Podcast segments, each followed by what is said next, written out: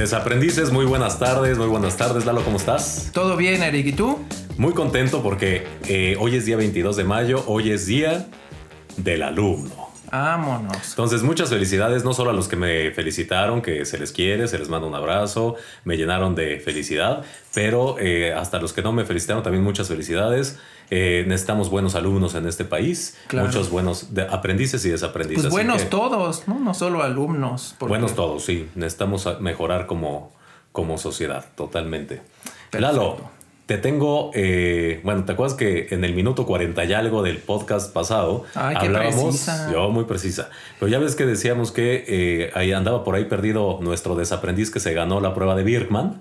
Y bueno, ya al final me contactó, pudimos tener su feedback y nos comparte su experiencia, en qué le pudo ayudar.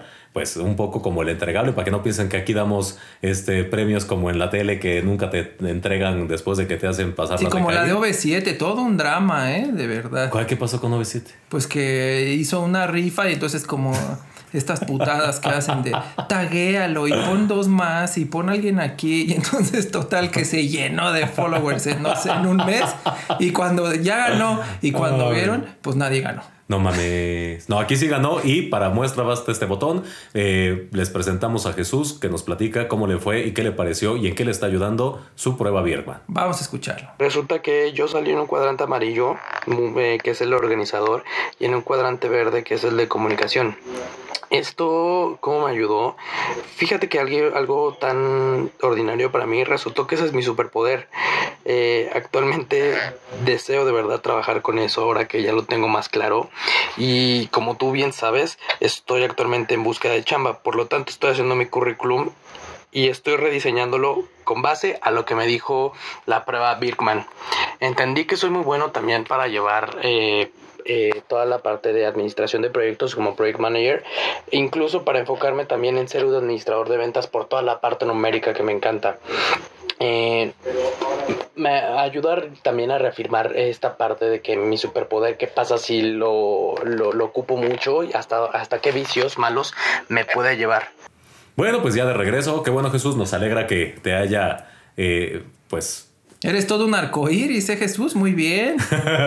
bueno, pues eh, pasando al tema del día de hoy, mi querido Lalo. Bueno, más que mi querido Lalo, queridos desaprendices, yo tengo que contarles esto porque no doy crédito y medio les dejé ver por ahí la- la- la- que el capítulo pasado, que es algo increíble.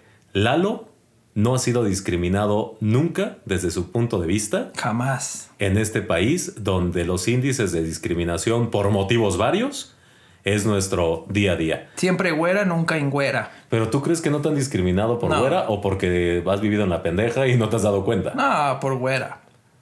No manches. Sí, sea, ¿jamás te han discriminado? no.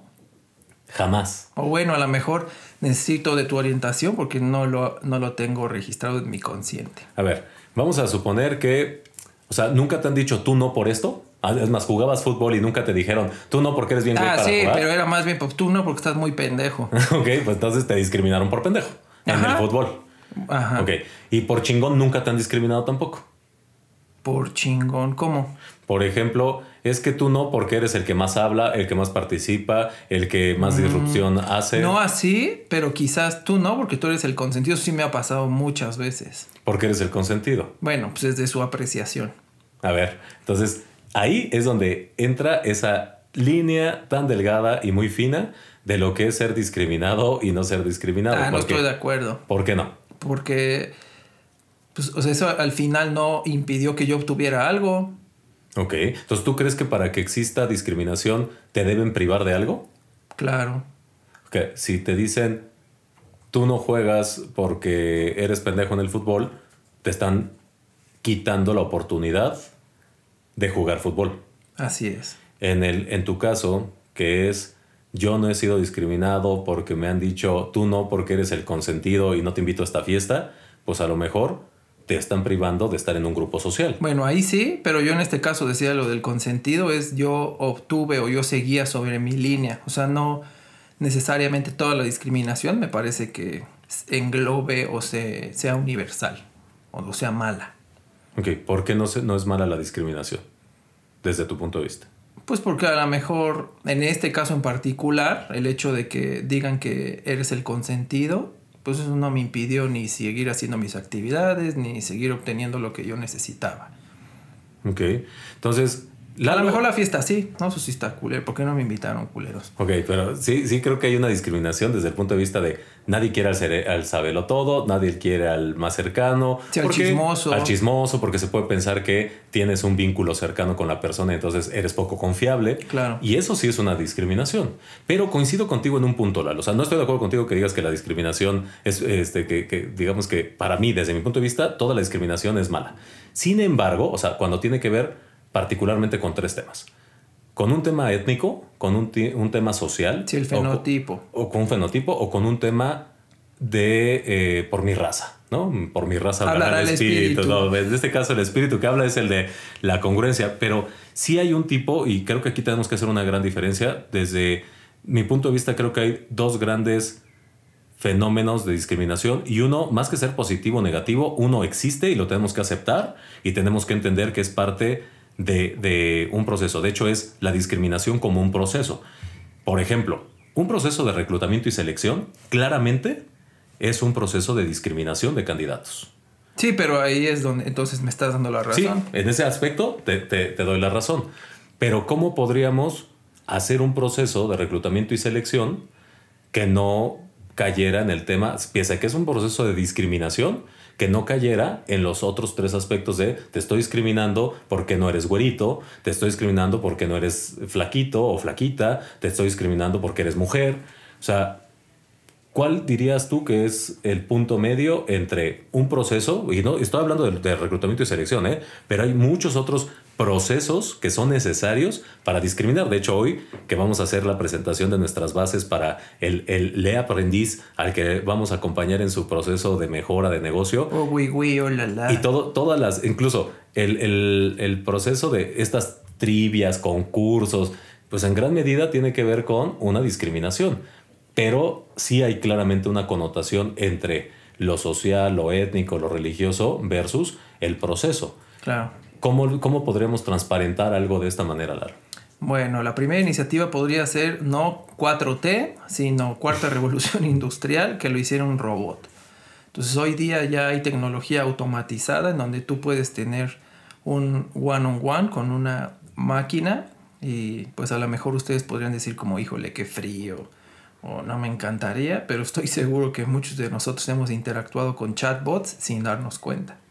Entonces, ahí eh, no va a haber discriminación porque pues, es un programa, un algoritmo, entonces identifica al mejor candidato a partir de las competencias o lo que sea relevante para el puesto y se lo asigna.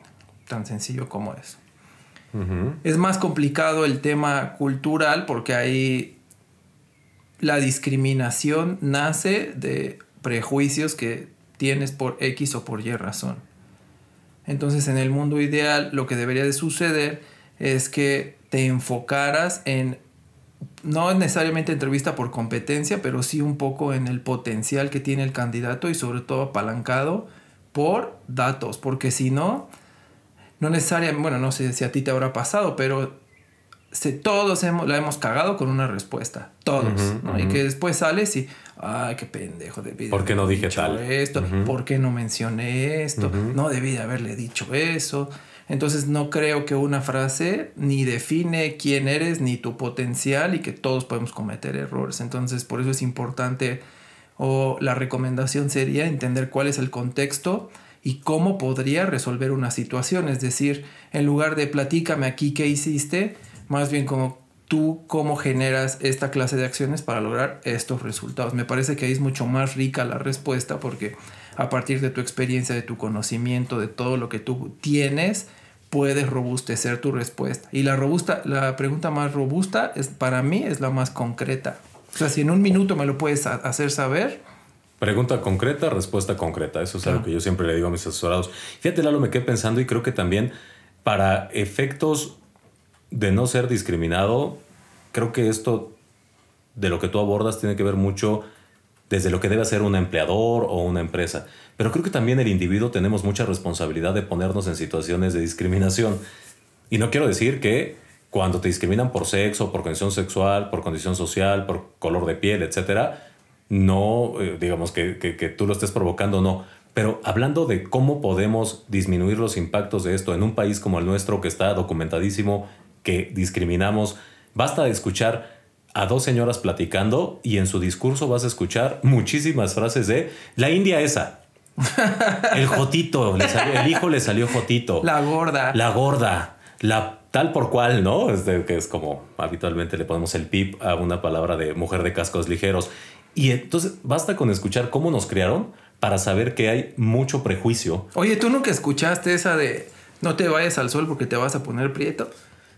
bueno, como esas, mi rey, que pues, imagínate, este, me decían policía de Oaxaca, ¿no? Y entonces ese es el tipo de connotaciones que hoy, pues nosotros tenemos que empezar a cambiar, porque hoy, por ejemplo, yo te diría, soy un gran fan de Oaxaca, hoy me siento orgulloso, yo me hubiera sentido sí, orgulloso de ser y su oaxaqueño. riqueza cultural, Y la, no, bueno, culinaria, culinaria. cultura, este, la gente de verdad son- súper trabajadores. Pasó como con los aztecas, que antes el pulque de, de- de bueno. ser de- solo para, para la realeza y que ahora es. No, bueno, ahora el mezcal, o sea, un mezcal te cuesta, o sea, un mezcal decente arriba de 600, 700 pesos, lo que antes era impensable. Pero regresando al, al tema, cómo hoy esos paradigmas se han roto, pero que eso afortunadamente socialmente iremos avanzando y lo iremos eh, en el cambio que cada uno vayamos haciendo, se va a ir, eh, se va a ir, digamos que atenuando este tipo de conversaciones como hoy las escuchamos de las personas mayores. Pero ¿qué sí podemos hacer nosotros, aparte de no caer en ese tipo de, de pláticas o de connotaciones racistas? Creo que tiene que ver con saber dónde estar y con quién estar y por qué estar. Por ejemplo, yo escucho mucho a personas que me dicen, Eric, es que yo quiero meterme a un trabajo de esto.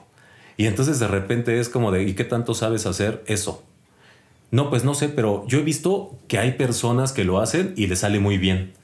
Y yo, o que más bien yo los veo y digo, yo soy mejor que él, sí, pero no tienes ese currículum, no tienes esa experiencia, no tienes esos, eh, digamos que el perfil que están pidiendo. No, y además que también intervienen factores externos, como por ejemplo el entorno, ¿no? O sea, es decir, a lo mejor yo quiero vender carne, pero yo quiero vender carne aquí en la Ciudad de México y él trae o creó un negocio de carne de Sinaloa. Bueno, pues no importa lo que yo haga, no voy a tener esos estándares porque Ahí el está. entorno o el mercado no me lo permite. Entonces, muchas veces nosotros, y también a veces por repetir patrones, ¿eh? yo siempre le pregunto a mis asesores a veces, ¿cuál es tu ganancia secundaria de que no te hayan aceptado en este trabajo? Porque a veces nosotros nos ponemos de pechito para, para que nos discriminen. Y pongo siempre este ejemplo.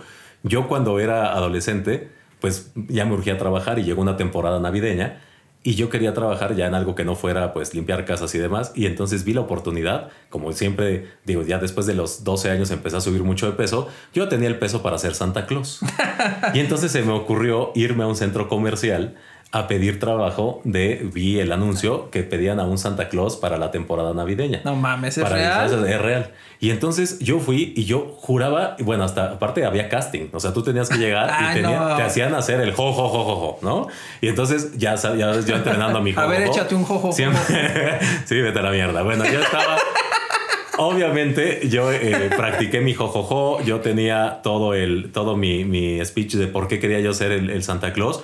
Llegué a mi casting y lo primero que vieron es, este, ah, porque aparte sí te, o sea, no decía explícitamente que fuera güero, pero te pedían una determinada talla que sí daba en cuanto a gordura, una determinada altura que estaba en la zona limítrofe y, y sí te decían que tuvieras una tez blanca.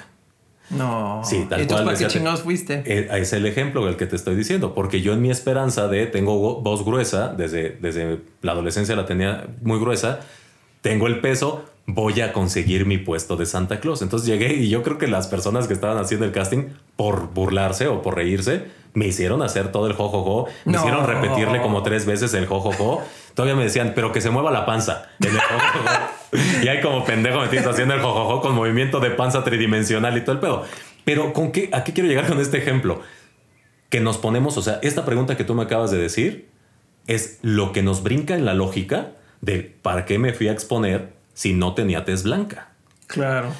Es lo mismo que pasa esto, traspólalo al día de hoy y es lo que hacemos continuamente yendo a lugares en los que puestos de trabajo, reuniones sociales, eh, tiendas, eh, whatever, en las que ya sé que va a haber algo en lo que no estoy encajando y probablemente me van a hacer sentir que no soy parte de ello. Entonces, creo que la responsabilidad de la discriminación empieza desde allí. Y ojo, ¿eh? no estoy justificando en ningún sentido por, los, eh, por, por, este tema de, que, que hablaba de la gente que te puede llegar a discriminar por tu orientación sexual, por tu color de piel, por tu género. Eh, eso es, gente retrógrada, es gente que no merece vivir, es gente que no ha evolucionado, pero si tú te pones también de pechito para que estas personas hagan su magia, pues creo que finalmente no funciona. Entonces, esta sería como los dos, eh, los dos grandes tipos, desde mi punto de vista, de discriminación. Uno es la discriminación por proceso que es necesaria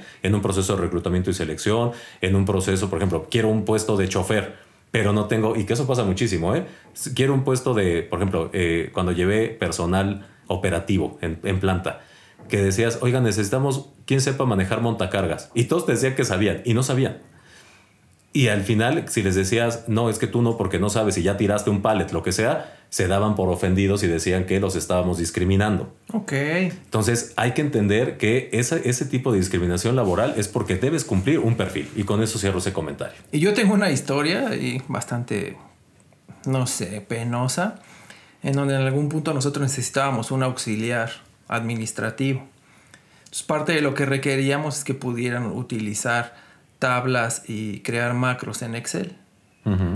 Y entonces, primero era una entrevista, pero ya por justo por estas malas experiencias que dices, dije, pues les voy a poner que me hagan algo. Y más del 30% me dijeron que sabían hacer algo y al momento en que les dije, ven, y hubiera grabado sus caras en ese momento si supiera que tendría un podcast y después YouTube años después, de verdad de pena que lo sentaba y le decía algo súper sencillo, tú haz cualquier ejercicio, haces la tabla dinámica y luego lo haces macro. Muy bueno. No, hubo uno que se paró y me dijo, claro, pues perdón. no, claro. Perdón, este, ya no lo voy a volver a hacer. No tengo idea de lo que me estén pidiendo. Pero necesito el trabajo. Y es diferente. Y otra vez, el que yo quiera estar en algún grupo social o un trabajo tal, no basta cuando tengo que dar la talla o tengo que dar, para no entrar al ejemplo del Santa Claus otra vez, tengo que dar. Siempre piénsenlo cuando vayan. Tengo que dar el perfil. Eso imagínate, o sea, ¿qué tanto realmente lo que yo quiero hacer, el puesto de trabajo se adecua a lo que sé hacer y por qué lo quiero hacer? Pero hay una segunda eh, forma de discriminación que también creo que todos hemos vivido, por eso me parece muy raro, Lalo, que tú no lo hayas experimentado adicional a lo que decías al principio. Porque, por ejemplo, yo después de salir del call center de aquella historia terrible que platiqué en mi primera vez en el capítulo 2, ¿Qué pedo con tu cerebro, cabrón? Capítulo 2, episodio tal, minuto. Por eso no me hagas nada, Lalo, porque tengo cerebro de mujer. me voy a acordar de todo. Ya iba a echarme acá el comentario feminista, pero nomás vamos a decir que tienes buena memoria. Bueno, por eso, que esto, esto no es un tema de prejuicio, o sí, y por eso hago esta, esta anotación y hablo del género. Cuando yo salgo del banco y entro a trabajar a Manpower, que es la empresa que, que me dio un sí después de muchos no, era una empresa de mujeres, donde los que Manpower eh, pues hace servicios de recursos humanos y entonces el puesto de recursos humanos típicamente siempre lo ves como en una mujer. Y entonces, ¿qué pasaba? Que pues mi puesto era de ejecutivo de servicio, entonces yo tenía que ir a ver a los clientes. Fui de los primeros, si no es que el primero en zona metropolitana, ejecutivo de servicio, y yo hederaba las cuentas de mis compañeras que las iban dejando porque ellas iban a otras asignaciones o crecían o se iban de la empresa. Y llegar con los clientes y ver que un hombre les iba a llevar la cuenta me daba el doble de trabajo que si hubiera sido mujer. Porque lo primero, había una, que, una contacto que siempre me decía, ay, es que tu compañera, porque hasta hablaba es que tu compañera era muy buena y muy rápida y entendía todo. Y, y, cada que yo iba me tenía que soplar que mi compañera era rápida, era muy buena y tal, como si yo no lo fuera. Entonces, a lo mejor era su sobrina. No, yo no, no, no, era una chica muy competente, pero yo, yo nunca me equivoqué con la nómina, nunca tuve un problema, pero su prejuicio era más poderoso cada que me veía porque era hombre. Y entonces, con todos mis clientes, sobre todo con mujeres, me daba mucho trabajo el quitarme el estigma de que un hombre es organizado, un hombre puede dar la talla o puede dar eh, el perfil para llevar un, tema administrativo de recursos humanos.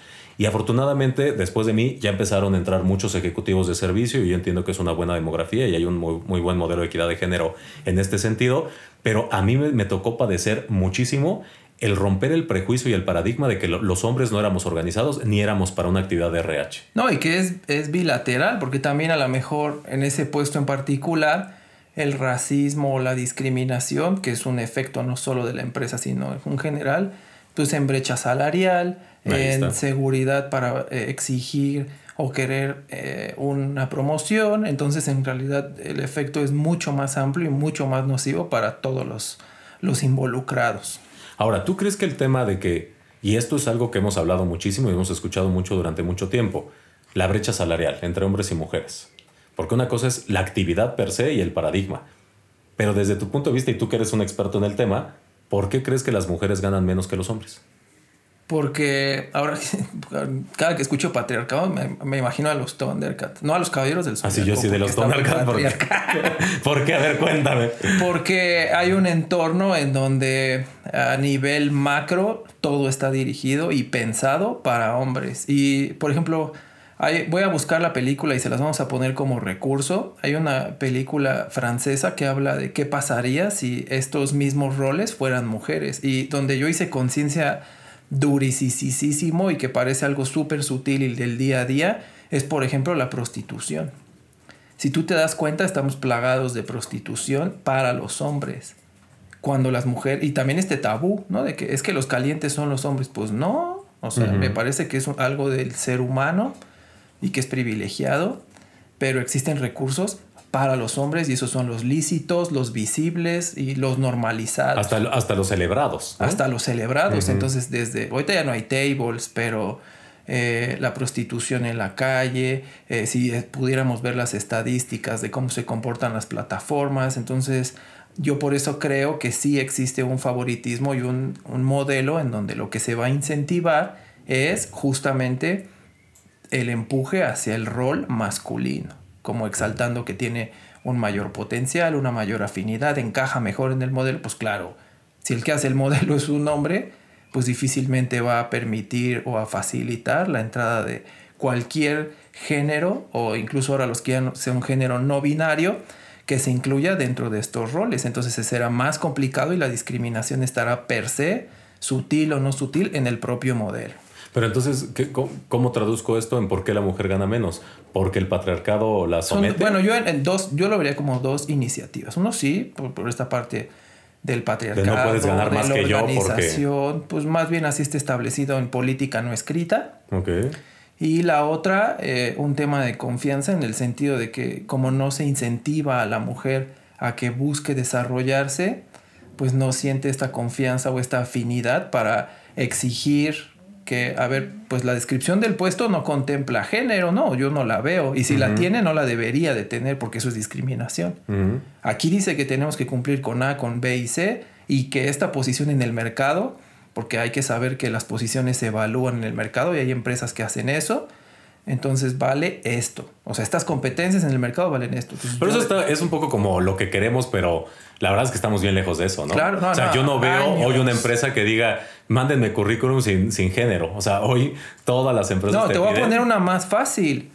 Mándame currículums con foto. Exacto, bueno, yo es así, súper prohibido. Mira, les digo, ya si quieren poner fotos, si alguien te lo pide, pon tu LinkedIn, para que por lo menos les cueste trabajo meterse a LinkedIn para ver quién eres y por lo menos lleves un track de quién te está visitando y vigilando. Pero me parece que es, digo, yo, yo manejé el negocio de promotoría, ¿no? Mucho tiempo, y que te dijeran los clientes, talla máximo 7.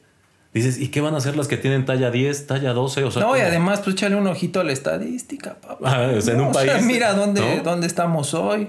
Número uno en obesidad de, en todos los niveles, no solo infantil.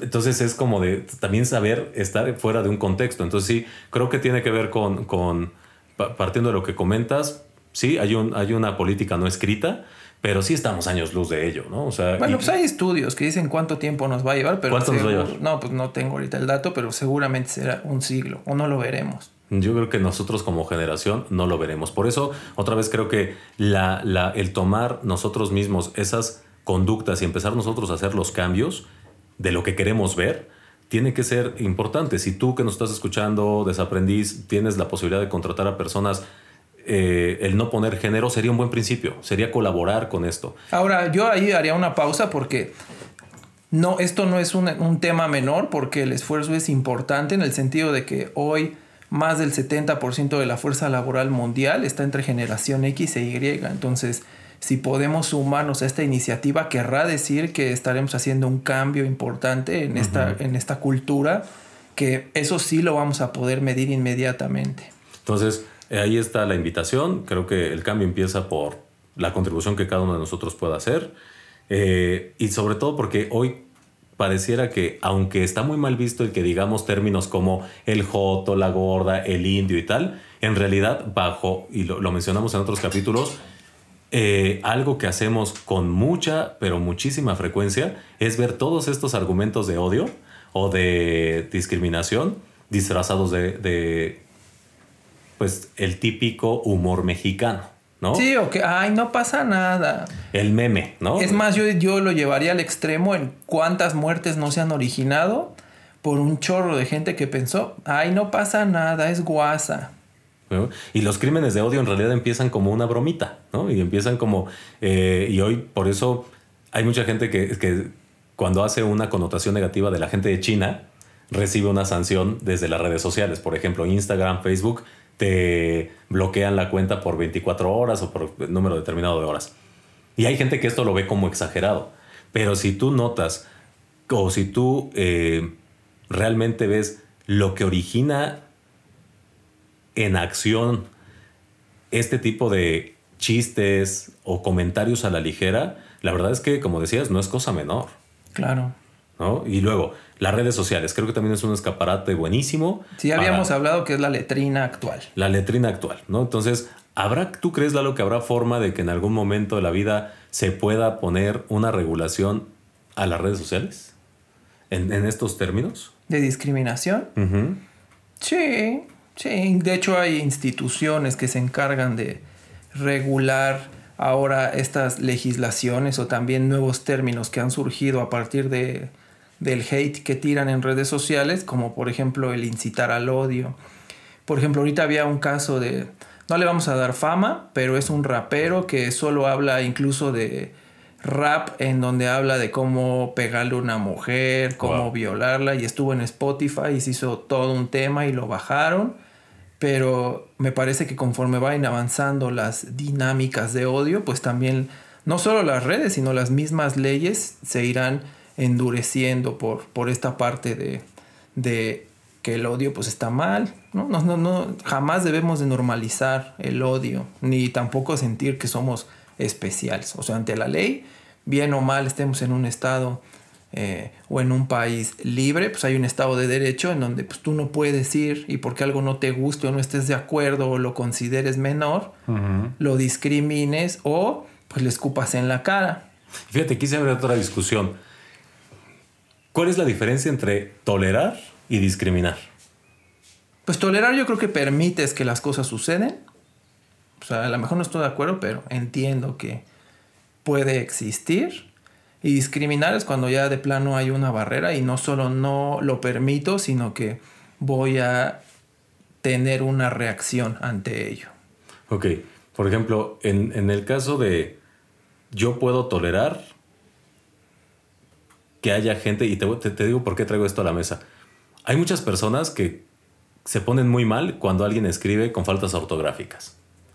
Y son parte de, o sea, los atacan en un tema súper fuerte. Y tú no sabes si esa persona probablemente, pues su educación en la SEP, que sabemos que, pues, imagínate la maestra Elba Ester, que le mandamos un saludo en el infierno, eh, pues imagínate. Ay, oigan, perdón, ahorita que hablaban otra vez del Vita, si pueden, búsquense, ni siquiera el libro, búsquense eh, en Google póngale los brujos del poder y ah, pongan a El Baster. para que, para que nomás para que le echen un ojito a cómo se manejan. Ya si les gusta el morbo, la nota roja y temas ocultistas, ese es su libro de cabecera.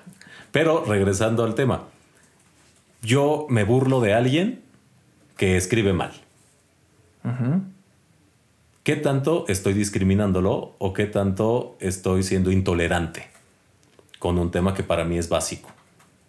Pues habría que entender primero por qué, porque a lo mejor, ¿qué tal que está enfermo? ¿no? Y podrías decir... No, no, pero no está enfermo, es una persona como tú y como yo, pero tengo mala ortografía. O sea, no tiene dislexia. bueno, puede que tenga dislexia, no lo sabes, pero a lo mejor, pues, este, no sé, tiene, tiene una educación. Pues depende del contexto. Tiene un tema, no tuvo las mismas oportunidades quizá que tú para tener un nivel escolar o un tipo de escuela o educación básica que le diera las bases de una manera eficiente para poderse defender en ese rubro. Estoy hablando de ortografía como puede ser redacción, como puede ser eh, el cómo hablan, ¿no? Por ejemplo, algo que decían de, oye, te burlas de alguien que dice aiga, que dice vistes, que dice tal. Es como, como que te da la autoridad moral para discernir de este es una persona de segunda categoría comparado a mí. Ahí es donde creo que también la discriminación la, ponemos hoy en lo que conocemos o en lo que se ha hecho muy visible, pero creo que todos los días estamos haciendo actos de discriminación en nuestro día a día, ¿eh? con clientes, con personas, con, con personas que nos rodean como subordinados, amigos, eh, en las redes sociales con parientes que a lo mejor escriben más o menos que tú. A eso me refiero. O sea, creo que que tendríamos que empezar a visibilizar todo aquello que nos hace ser poco tolerantes y que por consecuencia nos lleva a discriminar a alguien. Oye, pero también es delicado porque, por ejemplo, en un entorno laboral, ¿qué pasa si alguien no escribe bien? O sea, ¿cuál sería la expectativa? ¿Que tú te vuelvas su secretaria y le hagas toda la redacción? Sí, te voy a decir, no, no que te vuelvas su secretaria, pero te voy a decir, hay una responsabilidad conjunta allí y volvemos al por qué es importante el proceso de discriminación desde el punto de vista de... no, pero pon tú, ya lo contrataron. Ya, entonces es una responsabilidad conjunta. Ahí sí tienes que ayudarle. Porque si tú no me diste que era importante para el puesto, era un comercial, por ejemplo, y escribe con las patas, redacta con otro... Exacto. Con la notificación de BlackBerry. Total. Ahí híjole, no le hiciste una prueba de. Si sabes que va a tener interacción con clientes. No, pero eso tú lo estás viendo como jefe subordinado. Tú y yo somos pares. Y entonces tú no escribes bien y entonces ¿cuál sería mi rol? Pues decirle, ¿no? Tal cual. No, por eso yo te digo y entonces tú sigues diciendo vistes porque tu contexto, porque es muy triste, porque... Pero hoy tu situación está afectando la productividad que tenemos quizás porque estamos en la misma área, en este ejemplo. ¿Tú querías?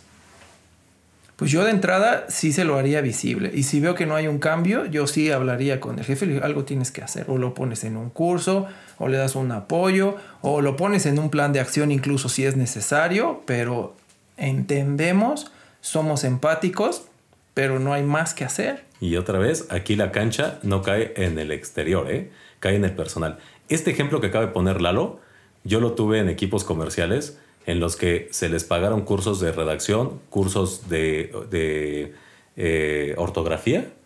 Y pregúntame cuántas personas terminaron el curso, porque pues no era, o sea, era mandatorio, pero pues siempre es que el cliente la propuesta es que wherever.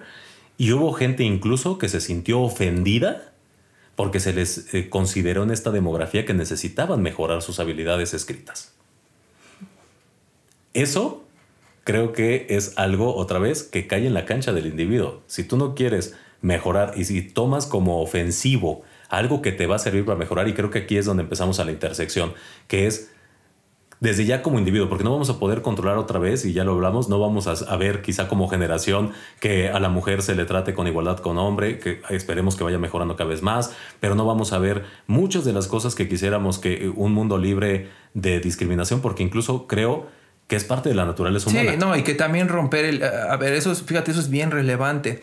Querer romper el histórico me parece una utopía. Totalmente. O sea, en realidad el humano es ojete, o sea, yo por eso estoy muy en contra de esta parte en donde van contra tu propia naturaleza y verán, la vida misma es implacable. Y si no es implacable, que venga alguien y que me enseñe que ha domado a la vida, porque nadie puede contra la vida. Se impone y no hay más que hacer.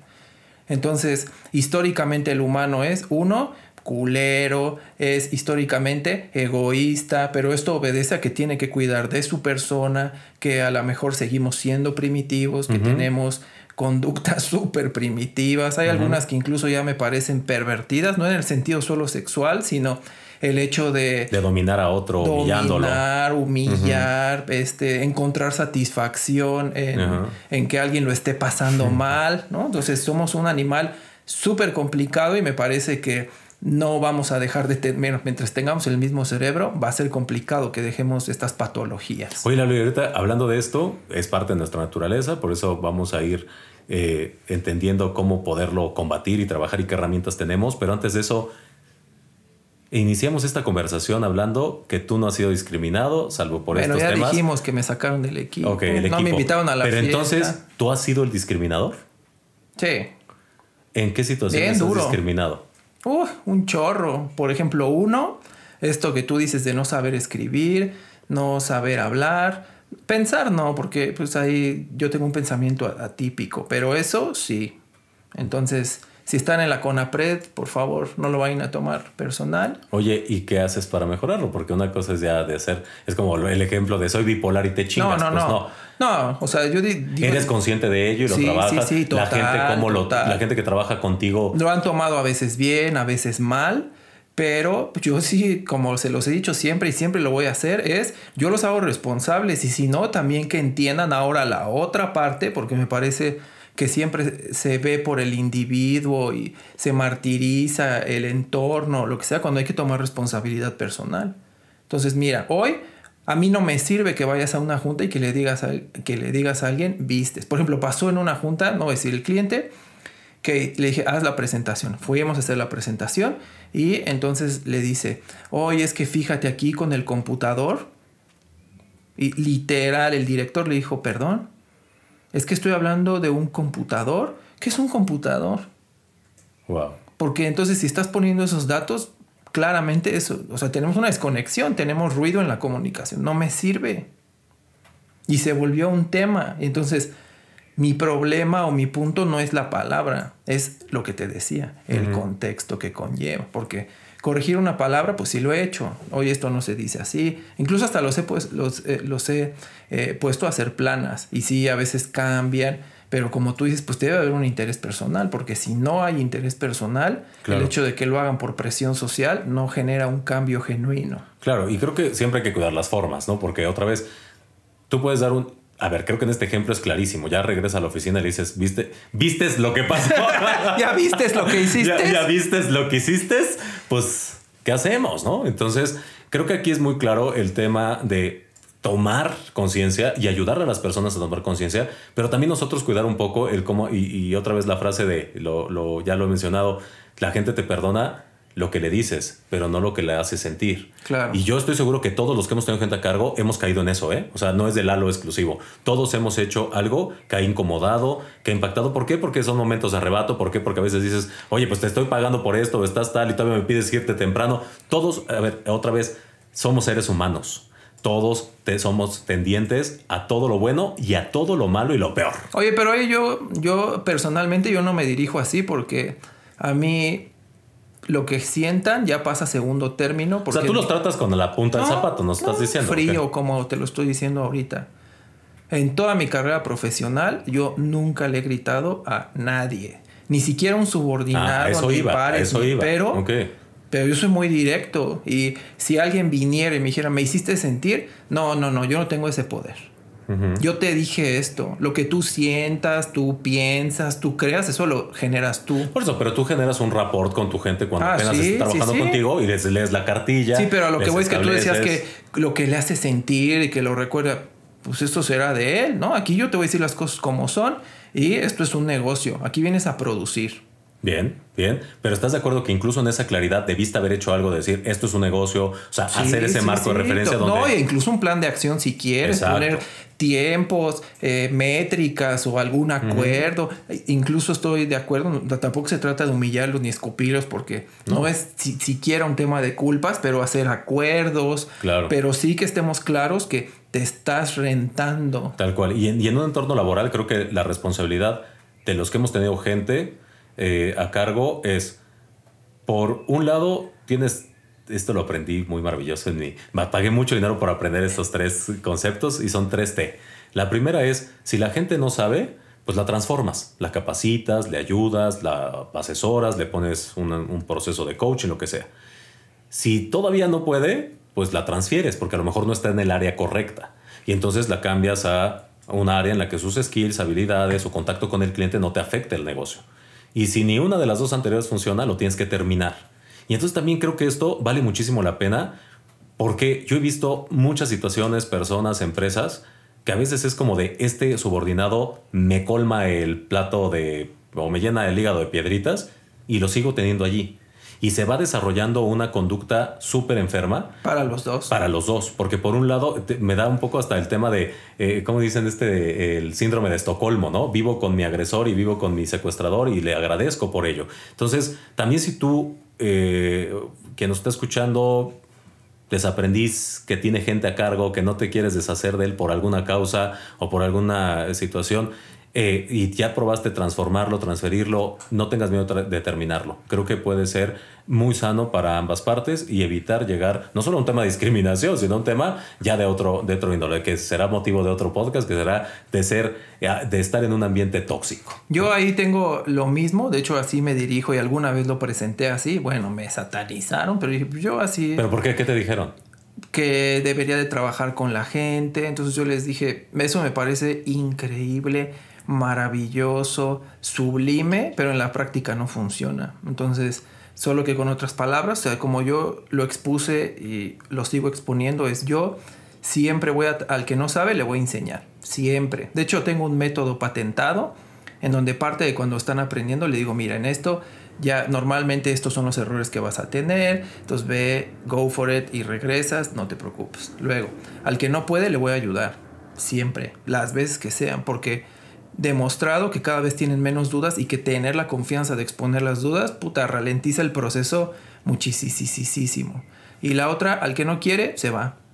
Ahí está. Yo no los voy a convencer, no voy a hablar de eh, si están casados con la idea, con la, o sea, si su vida, si concilia, si estamos de acuerdo, no, no quieres, no hay opción, te vas. Entonces ahí ya hicimos nuestra intersección, con método Almanza o con un método mucho más eh, metódico, pero que al final te lleva a lo mismo.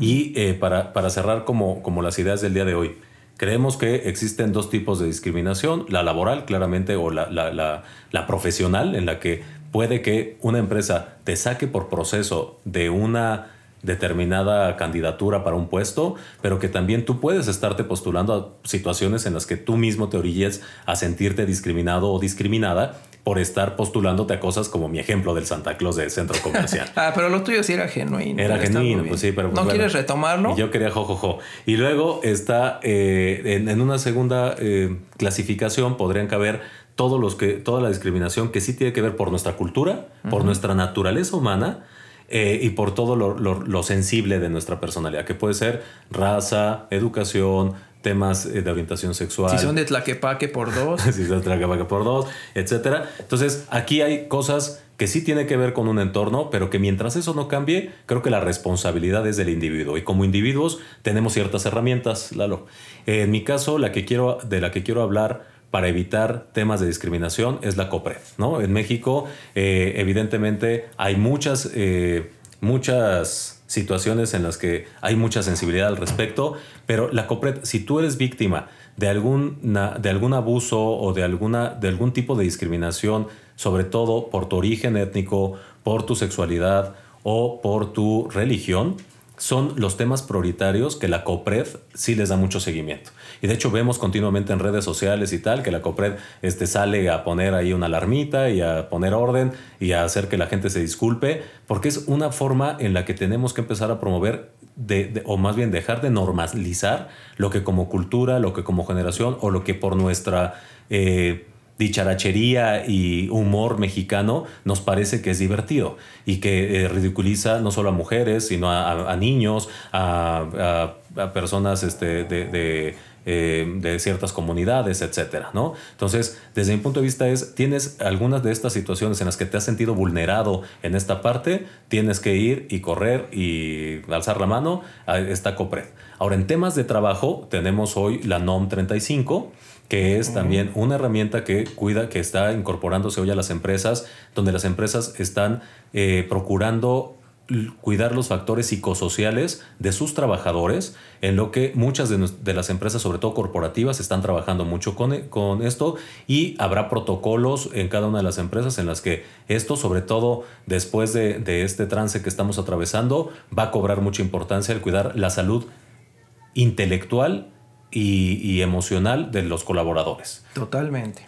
Tú tienes una por ahí también. Sí, pues yo tengo una, pero a nivel negocio. Ay, hasta pena me da. Ojalá me esté escuchando esta culera.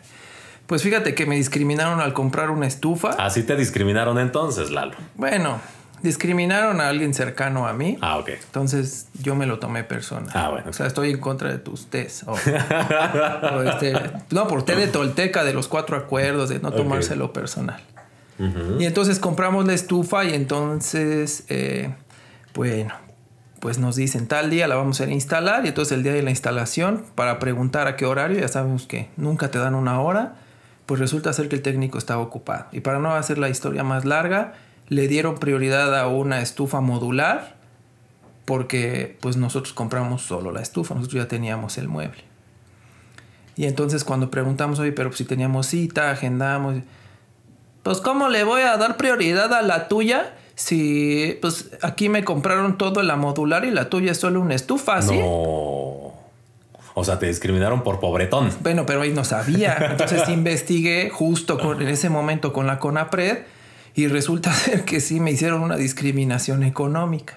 Por, por poder adquisitivo, de Sí, alguna por, manera. por- sí, porque a pesar de tener una... Yo, y aparte nosotros habíamos pagado la estufa en efectivo y adelantado. Wow. O sea, ni siquiera es que... te- Pero como no había sido, la, la- le dieron El prioridad modular, al modular porque claro. costaba más y lo tuyo era algo pedor. Sí, una estufa pedorra y entonces dijo como, ah, pues no, si, si me voy con la modular, pues mejor instalo eso y ya te lo pongo cuando sea. Wow. Y entonces me dijo, este, pues si quieres te doy tu dinero, ¿sí? Y le dije, pues sí. Bueno, no yo, estoy hablando en, en representación. Entonces le dije, sí, pero lo quiero hoy. Eh, pues no te lo puedo dar hoy, sí, porque lo tengo que consultar con la contadora, ¿sí? O sea, ya en mal plan. Era la Sisi. Sí, la, sí, de hecho sí le pusimos. y ojalá tuviera las grabaciones. Y porque aparte eh, todo lo hizo por WhatsApp, eh, Wow. audio. O sea, me dio ahí todas las evidencias perfectas. Entonces investigamos con la CONAPRE y nos dijo, mira, sí es una discriminación porque jamás se le puede dar, comercialmente no le puedes dar prioridad a alguien porque paga más. Al final te están comprando un servicio y el orden, si tú estableces que es una fecha, pues tiene que ser esa fecha pero yo no te puedo ayudar, entonces ve con la Profeco que también atienden esta clase de discriminaciones. Y eh, la idea es que eh, fuimos con la Profeco y la verdad es que... Súper bien, la sí, verdad. es de las pocas instituciones de gobierno que funcionan bien. y triste porque nosotros compramos la estufa, que aparte fue todo un drama cuando iba a las audiencias. Eh, en alguna incluso hasta se fue enojada porque pues, no quería conciliar y nosotros ya no queríamos la estufa. Para ese momento ya tenía otra estufa. Ujú. Entonces, pues fueron... Modular. Para que no te humillaran. Y entonces, eh, pues al cabo de algunas audiencias, en algunas no se presentó, entonces le iban acumulando multas y al final pues ya traía más de 20 mil entre multas, sanciones, porque aparte una cosa derivaba en otra. Y pues le, eh, llegamos a un acuerdo donde para que nosotros retiráramos pues la queja tendría que regresarnos el dinero de nuestra estufa. Entonces... Wow. Sí nos discriminaron, pero sí recibimos el apoyo de la Profeco para que recibiéramos por un lado nuestro dinero, que me quedó de ver como 200 pesos, y ella se llevó un bonito regalo porque le tuvo que dar 20 mil pesos más a, a, a- al- a la Profeco por sanciones. Entonces, Bien. espero que esa eh, estufa o cocina modular te haya costado 20 mil culera. Bueno. Para que no ganaras. Pero fíjense, lo importante también otra vez, y aquí Lalo me, me, me redondea el comentario. Voy a la COPRED para denunciar un acto de discriminación. Bueno, con APRED antes, COPRED ahora. COPRED ahora. Si me dicen, no, es que, eh, pues es que aquí no te atendemos y entonces yo me voy a ir desde el lado de aquí también me discriminan, pues no, a ver, hay opciones, me voy a la Profeco. No, pero ellos nos mercantil. canalizaron. Fíjate, no es que, bien. No es que te dijeran, no, No o sea, me vale madre y te pateo el culo. No. No, o sea, simplemente es, sí es una discriminación y el proceso indica que ahora por ser un tema comercial tienes que dirigirte a la Profeco. Pero por supuesto que ellos nos pusieron a disposición toda la información de qué es la discriminación, en dónde marca que es una discriminación, por qué fue una discriminación. Aparte del trato, ya ni hablar del trato, ¿no? Porque aparte de que nos cisearon, nunca me habían ciseado tanto en la vida. Ahí está. Pero entonces hay que utilizar estas herramientas. Claro. De verdad, si tú también te dejas, así como ya de- de- dijimos que también es responsabilidad del individuo no ponerte pechito, de los que de, de todo, de todo el tiempo como individuos estarnos cuidando de no caer en estas conductas, porque todos hemos discriminado, todos hemos hecho probablemente eh, caído en alguna de estos temas, pero hacerlo consciente, no dejarte, son las cosas en las que como cultura y como país vamos a llegar, no sé en cuánto tiempo, pero por ejemplo en otros países como Canadá, Estados Unidos, incluso pues tú llenas los formatos del gobierno y ya ni siquiera te piden género, o si te, o te dicen más bien, ¿qué te sientes? Tú puedes poner, me siento una planta, ¿no? Y entonces... Un unicornio. Un unicornio, entonces tienen que respetar. Y en ese sentido, pues a medida que nosotros vayamos tomando responsabilidad de esto, tanto de no ser una víctima y actuar en consecuencia, ni tampoco ser un victimario y actuar eh, en consecuencia a partir de lo que comentamos, pues creo que esto va a ir mejorando. Y la otra es, hay que hacerlo visible más allá de algo aspiracional o romántico, porque cuando se presentan resultados, recordemos que todos los funcionarios públicos, más allá de este dicho de son nuestros empleados, eh, ellos integran informes, entonces si nosotros hacemos visible temas de discriminación, pues eso va a mover resultados que a la vez tienen que derivar en alguna acción, sí o sí. Tal, tal- tal cual. Y de verdad también educar nuestro entorno, ¿eh? O sea, yo, por ejemplo, con mi mamá, que ya es una viejita de 70 y altos, 78, ti- tiro por vieja así de, ah, la Yalitza Aparicia, la ton-". y mamá, no, es total. Y entonces, Claro. de verdad, la educación nunca es tarde y, y empieza hoy por nosotros. Y entonces, pues con esto hemos desafiado el día de hoy el status quo, Lalo. Hemos dado un par de herramientas, Claro. bueno, tres herramientas muy particulares y queremos terminar hoy pues con un acto de discriminación. De- que, que un poco construyendo comunidad, hoy lo vamos a, a hacer desde este punto de vista de vamos a hacer más bien un ejercicio para evitar una discriminación o hacer una discriminación como proceso ordenada.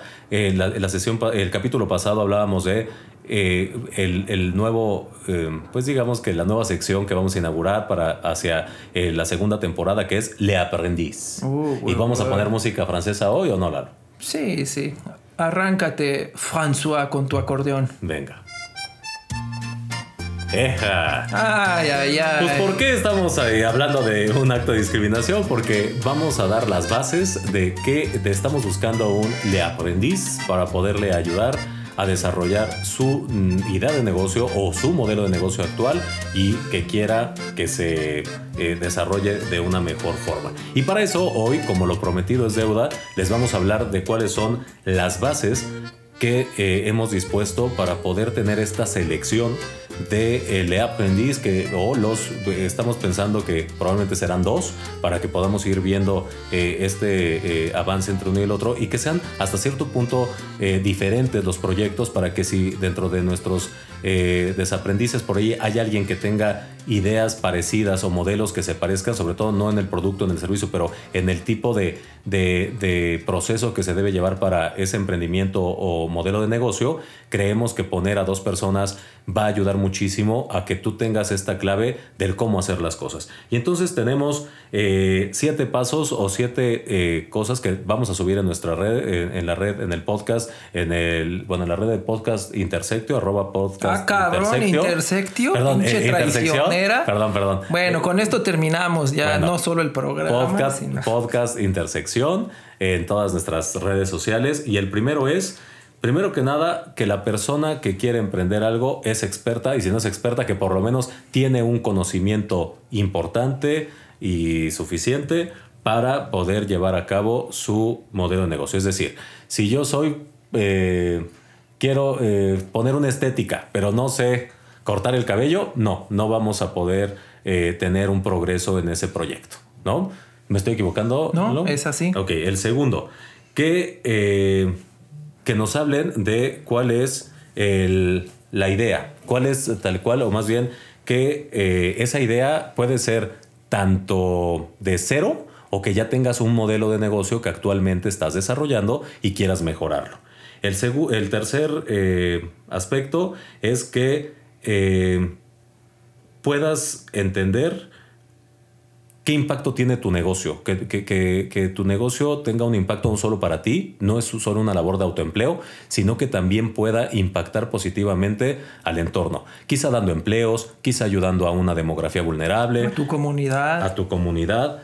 Eh, el tercer, eh, el cuarto punto es que esto es de manera regional. Las bases indican que también puede ser en México, puede ser en Ciudad de México o en todo el país en México o también desde alguno de los países que nos escuchan, que ya nos escuchan de algunos otros ya, países. ya, no, es, no es por dárselas a desear, pero Nos escuchan en varios países y ya llevamos más de mil reproducciones. Ahí vamos, ahí vamos. Y tres últimas que sea lícito, por supuesto. O sea, si tienes la idea de este, producir eh, anfetaminas. anfetaminas. en tu laboratorio clandestino, no, no somos una opción. y eh, el, penúltimo es que eh, no sean pirámides, que no sean estos, estas opciones de eh, los coaching que Lalo odia tanto y que yo también, de los coaches mágicos, es que quiero hacer un coaching multinivel de vida y tal. Eso no, eso no vamos a atender, ni tampoco ah. venta de productos por este por catálogo y tal, porque para eso no necesitas, ya hay una estructura que te ayuda, no necesitas un emprendimiento como el nuestro. Y eh, pues esos serían básicamente los puntos que eh, pues hemos puesto como bases. Pero, ¿cómo vamos a saber? Digo, aparte de que estas bases las van a ver publicadas, también tenemos un formato en el que nos van a hacer llegar sus ideas de emprendimiento o, nos van a, dejar conocerlos. ¿Cómo sería este formato, Lalo? Por favor, pase aquí a la ventanilla. Ok. Usted va a llenar esta forma y me va a traer dos copias. No, bueno, su acta de defunción, su prueba del COVID. Bueno, no, la verdad es que, que hueva. Entonces, ¿cómo vamos a, funcionar para que ustedes nos manden sus valiosas propuestas? Vamos a enviar un audio. Tienen que hacerlo a través de Instagram, es decir, vas a abrir la historia, vas a montar tu audio, que en realidad no tiene ciencia, lo, lo grabas con el teléfono y ahí mismo lo puedes subir en la historia y vas a taguear al podcast Intersección. Toda vez que nosotros identifiquemos eh, todos estos proyectos, los iremos evaluando y posteriormente publicaremos o vamos a destacar las tres historias o los tres casos o los tres proyectos más relevantes que eh, encontramos un mayor potencial. No quiere decir que daremos preferencia a alguno en particular, simplemente es con los que identifiquemos que existen más oportunidades de generar resultados para que posteriormente eh, podamos ya tener una fase en, la temporada en donde identifiquemos o hagamos un proceso y podamos ver todos en vivo o en un live cómo se va a hacer eh, pues este pitch. Sí, la idea es que vayamos a través de los live y bueno, eventualmente también iremos subiendo los videos del seguimiento para que no sea el podcast pues eh, de, un poco el seguimiento de los milestones o de los objetivos que iremos poniendo a estos aprendices. La idea es que vamos a tener en formato de vivo el seguimiento para que ustedes vayan tomando nota de pues esto, que los avances de estas personas y que les vaya sirviendo para todos. Por, por temas de capacidad, pues quisiéramos apoyar a cada uno de los que nos, nos busquen, que esperemos sean muchos, pero si no vas, a ser seleccionado, vas a llevar este acompañamiento a través de la experiencia de otro. Así es. Y, obviamente, perdón. Faltan, eh, bueno, estas notas, digo, igual también les vamos a poner la información para que no quede en el aire, pero eh, cuando ustedes hagan estas notas de voz solamente tienen que exponernos tres cosas. Máximo puede durar un minuto y es importante, el primer punto es qué problema va a resolver tu producto o servicio. Ese es el primero. El segundo, qué necesitas para echarlo a andar. Si ya lo tienes, qué necesitas para mejorarlo. O sea, tu idea, porque entendemos que si supieras, pues no nos buscas. Claro. Y el tercero y el más importante, qué quieren lograr. Entonces, con estos tres elementos, ustedes eh, podrán integrar su historia. Repito, eh, la graban, la suben al story, taguean. ¿Cuánto tiempo? un minuto máximo. Un minuto máximo. Entonces, es facilísimo. Tres cositas en un minuto, suban, taguean y vamos a estar. Eh, pues dando los, los avances en nuestras próximas, nuestros próximos capítulos. Y la pregunta obligada es, ok, ¿qué van a tomar en consideración para seleccionar al aprendiz 2020? Eh, vamos a llamarle generación COVID o a ver qué. Ah, no, que eso está prohibidísimo. Perdón, perdón. Ah, Entonces ya, perdón. Te vamos a borrar. Ya me van a borrar. Hoy, hoy ya puse, muchas cosas que te hacen enojar, Lalo. Perdóname. no, yo no me Pero es eh, tres cosas vamos a, a, tomar para evaluar con quién vamos a, a quién vamos a acompañar. Primero que sea factible en términos de negocio, o sea, que haya un negocio claramente, que lo podemos desarrollar, que podemos acompañar, que podemos sacar un modelo que le sirva también de que lo podemos replicar para otras personas que como ustedes quieren hacer eh, una diferencia. El segundo eh, aspecto que vamos a evaluar es que esté acotado, o sea, que sea también factible en tiempo, es decir, que en el proceso de lo que dura una temporada de acompañamiento, que será tres meses. Una temporada son Tres meses. Bueno, tres meses vamos a estar acompañando. Entonces, que en este tiempo también nos pueda llevar. ¿Para qué? Para que en tres meses podamos tener no solamente a los aprendices ya echados a andar su negocio, sino los que nos vayan acompañando, que estén tomando nota de este acompañamiento, pues tengamos por ahí una base interesante. Y finalmente, el último punto que vamos a medir es a cuántas personas, o en esta parte del impacto social, es decir, qué va a haber beneficiado, de qué se va a haber beneficiado tu proyecto, sea personas que se empleen, eh, estas comunidades vulnerables y demás, a cuántas personas y de qué forma vas a impactar con tu negocio.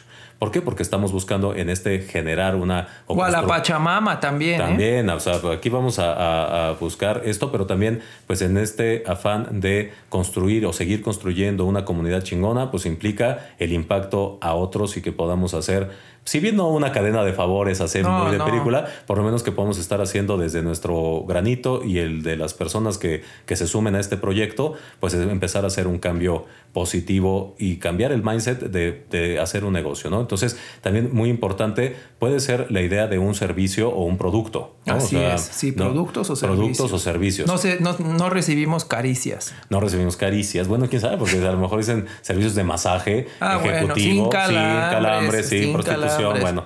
¿no? Entonces, no lo sabemos, no se limiten, chicos. Así que.